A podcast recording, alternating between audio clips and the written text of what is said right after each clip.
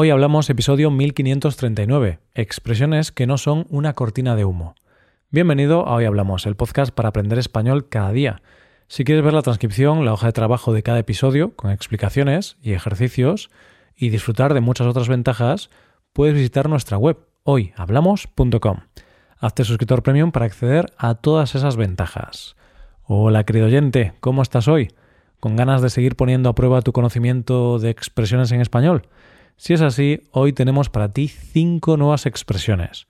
Como sabes, en las últimas semanas hemos estado practicando con diversas locuciones. Locuciones adjetivales, adverbiales, nominales.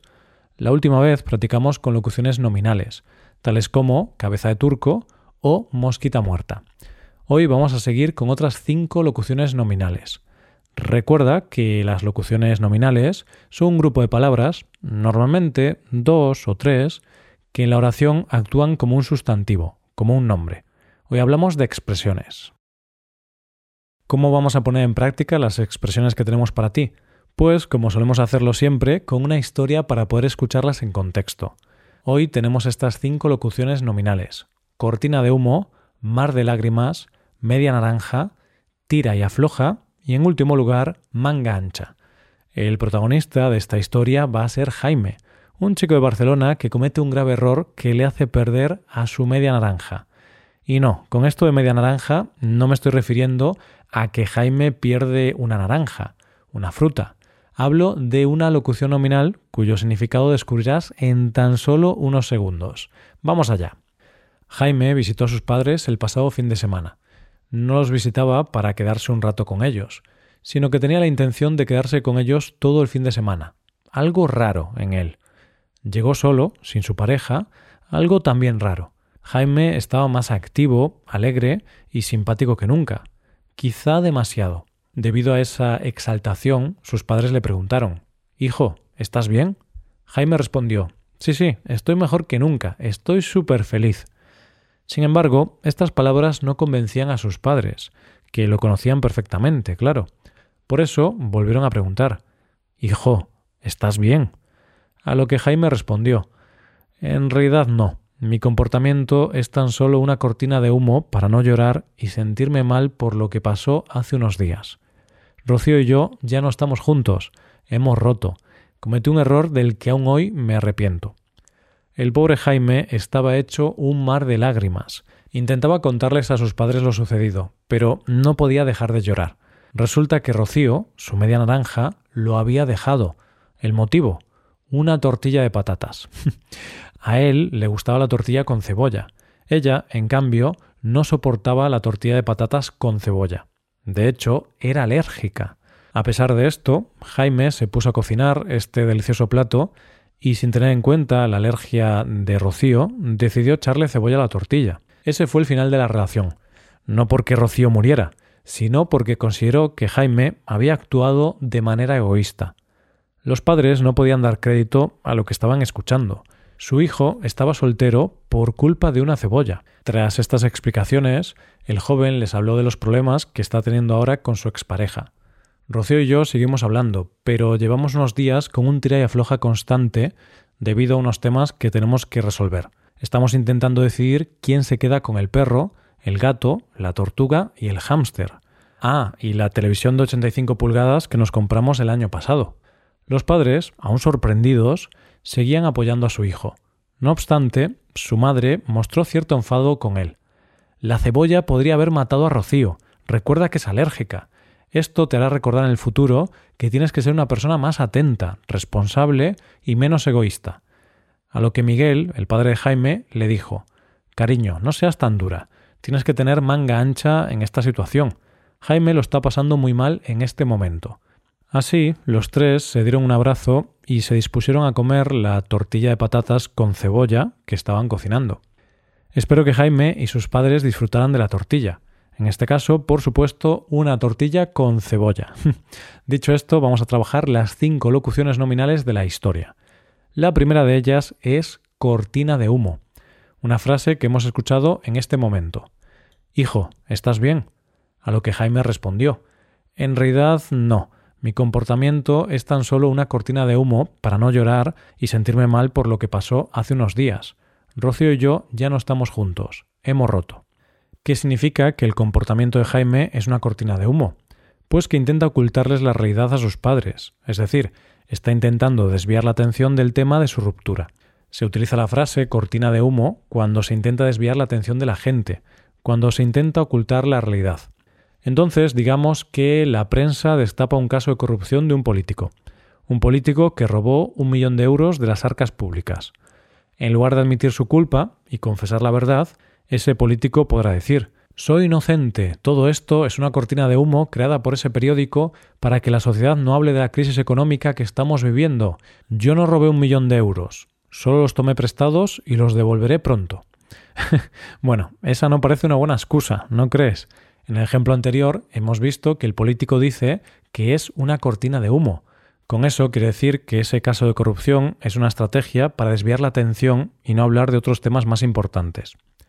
Pasemos ya a nuestra segunda expresión, mar de lágrimas. Esto es lo que le pasó a Jaime. Escuchemos de nuevo este fragmento. El pobre Jaime estaba hecho un mar de lágrimas. Intentaba contarles a sus padres lo sucedido, pero no podía dejar de llorar. En un mar hay mucha agua, ¿verdad? Pues no agua, pero sí lágrimas es lo que había en la cara de Jaime. Jaime no paraba de llorar. Por eso decimos que la locución nominal mar de lágrimas significa llorar mucho, llorar muy intensamente. Y al igual que en nuestra historia, es muy habitual emplear esta construcción algo más larga, estar hecho un mar de lágrimas. Imagínate que te compras la bicicleta de tus sueños, una bicicleta de las caras.